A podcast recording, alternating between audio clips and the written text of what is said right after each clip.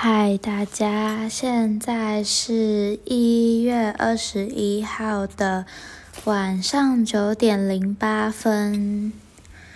我今天都跟柯一成待在一起，我跟他真的是越来越像嘞，发疯。就是今天中午，我妈就问他说，我妈就要我问他说要不要来家里吃饭，然后我问他以后，他就说好啊。结果来我们家以后，我们家今天我妈煮咖喱饭，他就跟我说，那时候他跟我说好啊的时候，他就有闻到咖喱饭的香味，他就想说，嗯，该不会许轩家今天就是吃咖喱饭吧？殊不知他一来的时候，真的就是吃咖喱饭，超级好笑，有个可怕的，我们两个真的是越来越像了。好，那今天要延续陈炳廷的故事第二集，就是呢，因为陈炳廷面瘫了，所以他就去同综合医院治疗。那治疗的话，就是有照红外线跟电疗。那他电疗呢，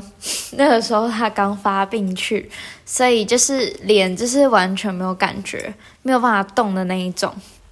然后那个时候刚好医院里面有很多，嗯，还在实习见习的那种治疗师，结果呢，其中一个实习的治疗师就来帮他贴贴片到脸上，然后那个电疗分很多级，就是一到八级吧，好像是，反正呢，那个见实习的治疗师帮他开到二的时候。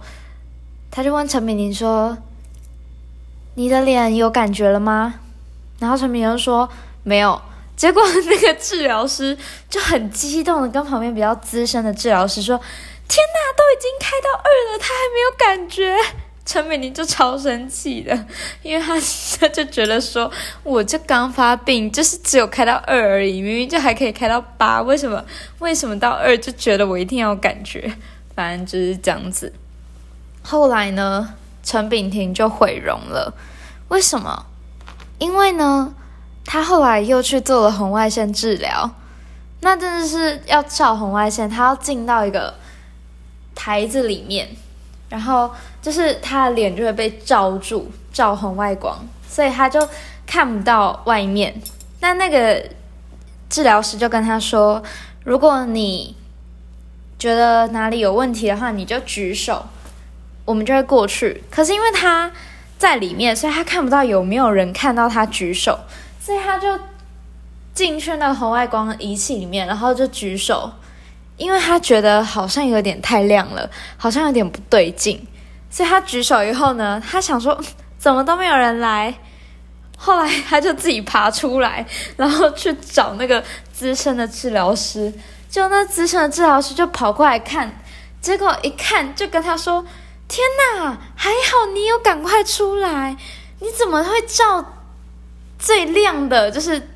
最强的那一种？他说你差点就毁容了，你知道吗？然后陈敏妮就超气，因为他之前已经就是被那个电疗的害过一次，然后呢，他就心想说，现在连红外线都要置我于死地，是不是？好，反正就是很好笑。后来呢，陈炳婷虽然她有爬出来，但是她还是毁容了，所以她脸上现在就长了，之前长了很多面泡，那现在已经变成痘痘了。他就说，一次的红外线直接让他从国中保养到大学的脸毁于一旦，所以大家现在去看他的脸，就发现说他是有点毁容的，不是只有左边毁容哦，就是右边也是。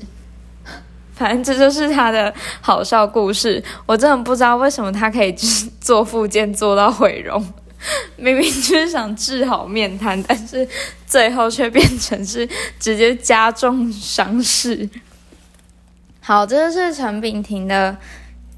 面瘫故事第二集，我不知道会不会有第三集，因为我我其实会一直忘记这些故事，就是当我真的想要讲的时候，我就会忘记。所以，如果我有想到，再跟大家分享。好，那进入今天的正题，就是我今天的烦恼是，我想要当一个很迷信的人，就是尝试迷信，但是又不太会。那怎么说呢？因为我跟 K 城今天就去庙里拜拜，那拜完以后就是要过香炉，然后我跟 K 城就知道要过香炉，可是我们不知道要怎么过。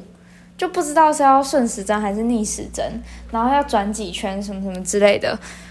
所以呢，我们就一直站在那个香炉旁边这样子等，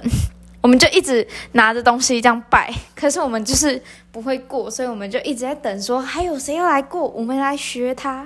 后来好不容易就有一个阿姨，就是也有来过香炉，然后我们就她一过完那一瞬间，我们两个就对视一眼，就是表示 OK 学到了。然后我们就立刻 开始过香炉，而且过完一个以后，然后我们又去到外面，然后我们又在过那个天宫炉，所以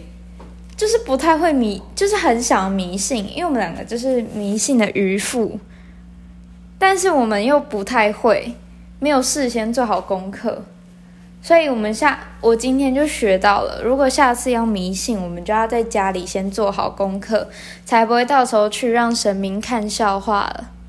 好，那这就是我今天的烦恼。